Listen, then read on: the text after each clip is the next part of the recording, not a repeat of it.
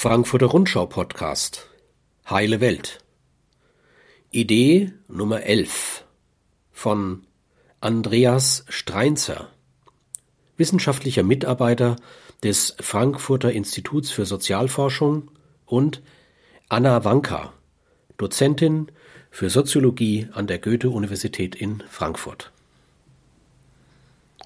Die Arbeit der anderen. Ob in der Familie oder im Supermarkt. Die Krise bringt zutage, wie sehr wir von schlecht oder gar nicht bezahlten Menschen abhängig sind. Es ist nicht nur Zeit, sie angemessen zu entlohnen, möglich ist es auch. Die Krise trifft alle, aber alle trifft sie anders. Die einen sehen das Ende der bekannten Zeit, die anderen wundern sich über die krisenunerprobten Mitteleuropäer. Die einen strotzen vor Souveränitätsbehauptung, die anderen vor Angst und Sorge. Die einen nutzen den Balkon zur Entschleunigung, die anderen schützen sich vor der Sonne auf der Baustelle. Alle betroffen, aber nicht alle existenzbedroht. Soweit die neue Normalität. Was könnte nun anders, gerechter werden nach der Krise? Die Forschung über Wirtschaftskrisen und Rezessionen kann ein Wegweiser sein, welche wirtschaftlichen und politischen Weichen gestellt werden und welche davon in eine womöglich bessere Gesellschaft führen können.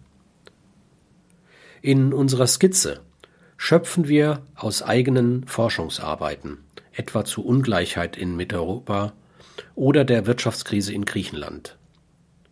Und aus Analysen des laufenden Versus Corona Projekts am Institut für Sozialforschung und der Goethe-Universität.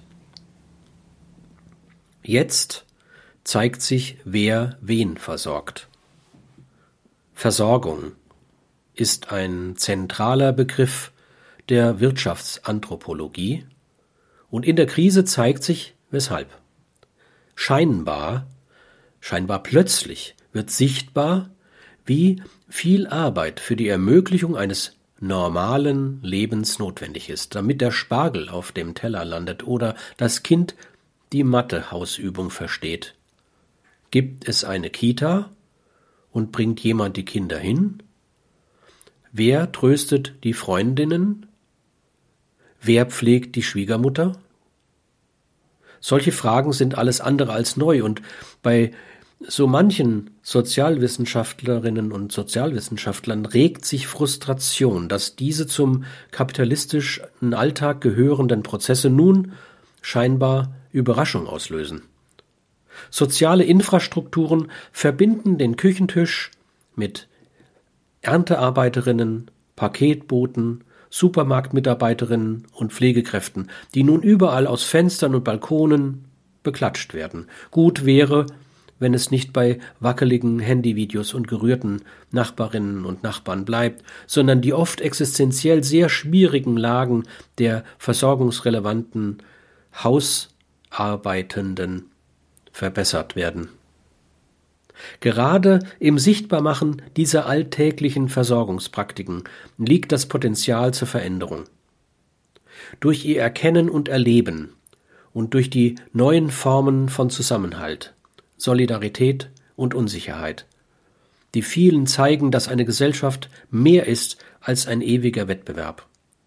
Wir sind aufeinander angewiesen.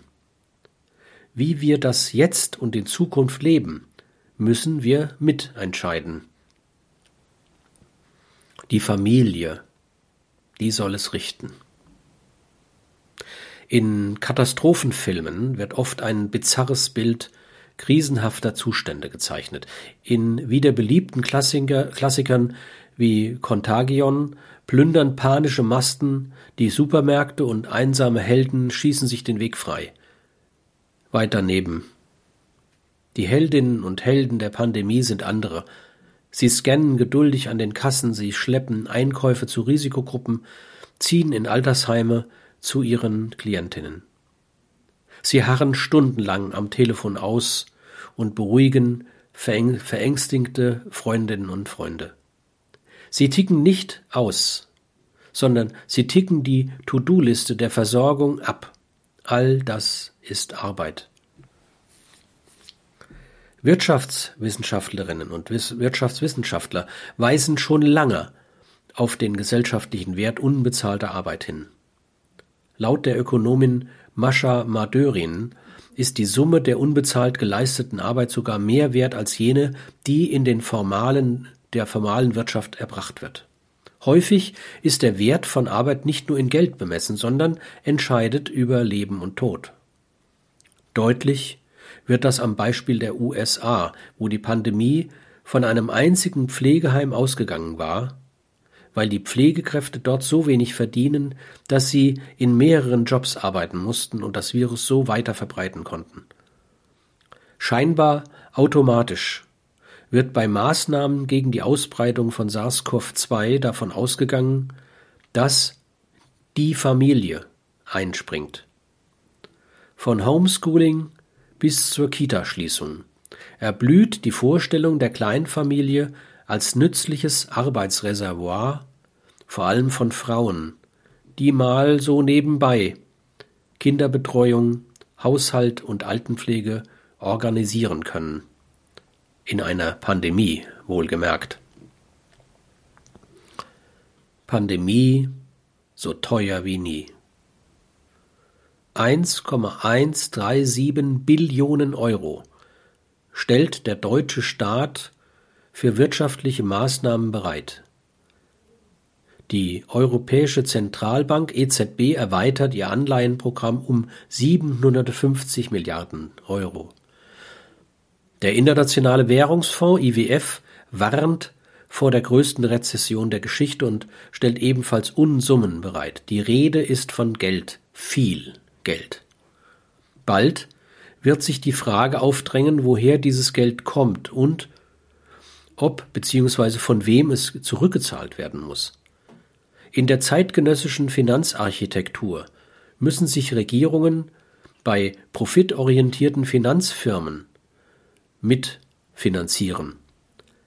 Zentrale Frage wird sein, wie dieses Verhältnis zwischen den Märkten, Finanzsituationen wie IWF oder EZB und den Regierungen gestaltet wird. Man sieht heute an den Diskussionen und Eurobonds, um Eurobonds, welche Bruchlinien diese Frage aufwirft. Das Neue an dieser Krise ist wohl, dass alle Regierungen hohe Schulden werden aufnehmen müssen, weit höher als etwa in der Eurokrise und der Finanzkrise nach 2007, 2008. Ein in der Griechenlandkrise oft gehörtes Sprichwort lautet in etwa so Schuldest du der Bank tausend Euro, gehörst du der Bank. Schuldest du ihr eine Milliarde, dann gehört die Bank dir. Die aufgenommenen Summen werden so hoch sein, dass die Banken uns gehören könnten. Gelingt eine entsprechende Koordination nicht, dann geraten die Staaten in Wettbewerb um niedrige Zinsen, günstige Rückzahlbedingungen und so weiter. Und was das bedeuten kann, hat die Eurokrise deutlich gezeigt. Überschuldete Länder mit schlechteren Kreditbedingungen werden gezwungen, noch mehr von ihrer Daseinsvorsorge zu privatisieren. Es droht eine Radikalisierung von Sparprogrammen und die günstigen Kredite werden die Reicheren den Ärmeren wegschnappen, wie heute die Lieferungen von Atemmasken. Das Geld ist da, aber wo geht es hin? Schließlich macht die Corona-Krise mehr Menschen einen der zentralen Widersprüche des Kapitalismus klar.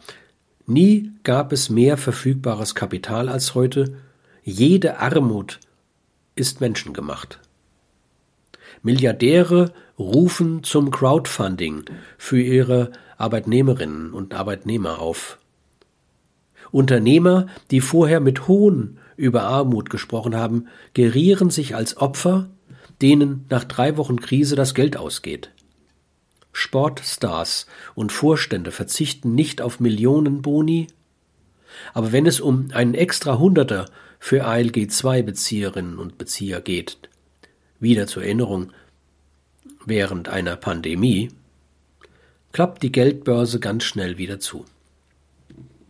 Derartige Ungleichheiten sind Unrecht und einer reichen Welt nicht würdig. Das gilt für alle, deren Existenzen von der Krise weggefegt werden, für Obdachlose, Flüchtlinge und alle anderen, denen der Zugang zu der wichtigsten versorgungsrelevanten Ressource, nämlich Geld, verwehrt wird. Zwei Maßnahmen können Abhilfe schaffen. Stark progressive Einkommensteuern und ein ordentliches Grundeinkommen für alle. Die sozialwissenschaftliche Forschung über Rezensionen zeigt, was sonst in großem Ausmaß droht. Irgendwann geht nahezu allen der Reihe nach das Geld aus. Geschäfte schließen, Einkommen fallen, Haushalte sparen, Kredite werden nicht mehr bedient, Banken geraten in die Kreditklemme, Regierungen retten sie und zahlen so ohnehin, was ein Grundeinkommen mit viel weniger Leid schon heute erreichen könnte. Mehr Zwietracht wagen. Diese bisher genannten Visionen adäquate Bezahlung, versorgungsrelevante Arbeit, Koordination der Regierungsschulden, Umverteilung und Grundeinkommen werden nicht automatisch kommen. Seit Jahren zeigen Umfragen, dass die Mehrheit der Menschen solche Maßnahmen befürwortet. Viele aber stellen Forderungen jetzt hintan, denn wir müssen jetzt an einem Strang ziehen. Doch der Krisenkorporatismus des Wir wird nicht lange bestehen. Auf die Eintracht folgt Zwietracht. In vielerlei Hinsicht ist das gut, denn eine Rückkehr zur Normalität soll es nicht geben, wenn das für viele miese Entlohnung und Hunger bedeutet wenn Menschen an den Grenzen sterben und wir es in Kauf nehmen. Hier ist zielgerichtete Zwietracht wichtig. Letztendlich steht das gesellschaftliche Versorgungssystem wieder einmal an einer Weiche und wieder einmal stellen sich grundsätzliche Fragen darüber, was wir eigentlich wollen. Und wie und ob es in diesem System zu erreichen ist. Was diese Krise verstärken kann, ist die Bereitschaft vieler, bestimmte Selbstverständlichkeiten noch deutlicher zu kritisieren und entscheidend für ihre Überwindung zu kämpfen. Care-Streiks gehören in den letzten Jahren zu den größten Demonstrationen weltweit, getragen von der Hoffnung, dass solche Kämpfe um Fürsorge zu höherer Anerkennung und Entlohnung führen könnten. Was nicht passieren darf, ist, dass genau bei jenen heute als systemrelevant bezeichneten Gruppen gespart werden wird. Wenn morgen, nach Ende der Wirtschaftshilfen, der Kassensturz kommt. Kurzum, was ist morgen wichtiger? Das normale Leben mit Spargel am Tisch und dazu Flucht und Rezession in der Zeitung? Oder eine Welt, in der das Menschen, in der Menschen lebenswert leben und für das, was sie für die Versorgung tun, auch ordentlich entlohnt werden. Klatschen ist gut. Aber letztlich kommt es darauf an, sich politisch für jene zu engagieren, die in der Krise und nach der Krise die neuen, normalen Lebensweisen ermöglichen. Dieser Beitrag wurde gesprochen von Erich Ruhl Badi. Alle Beiträge des Podcasts gibt es auch als Buch. Heile Welt erscheint im Frankfurter Sozietätsverlag. Es kostet 15 Euro.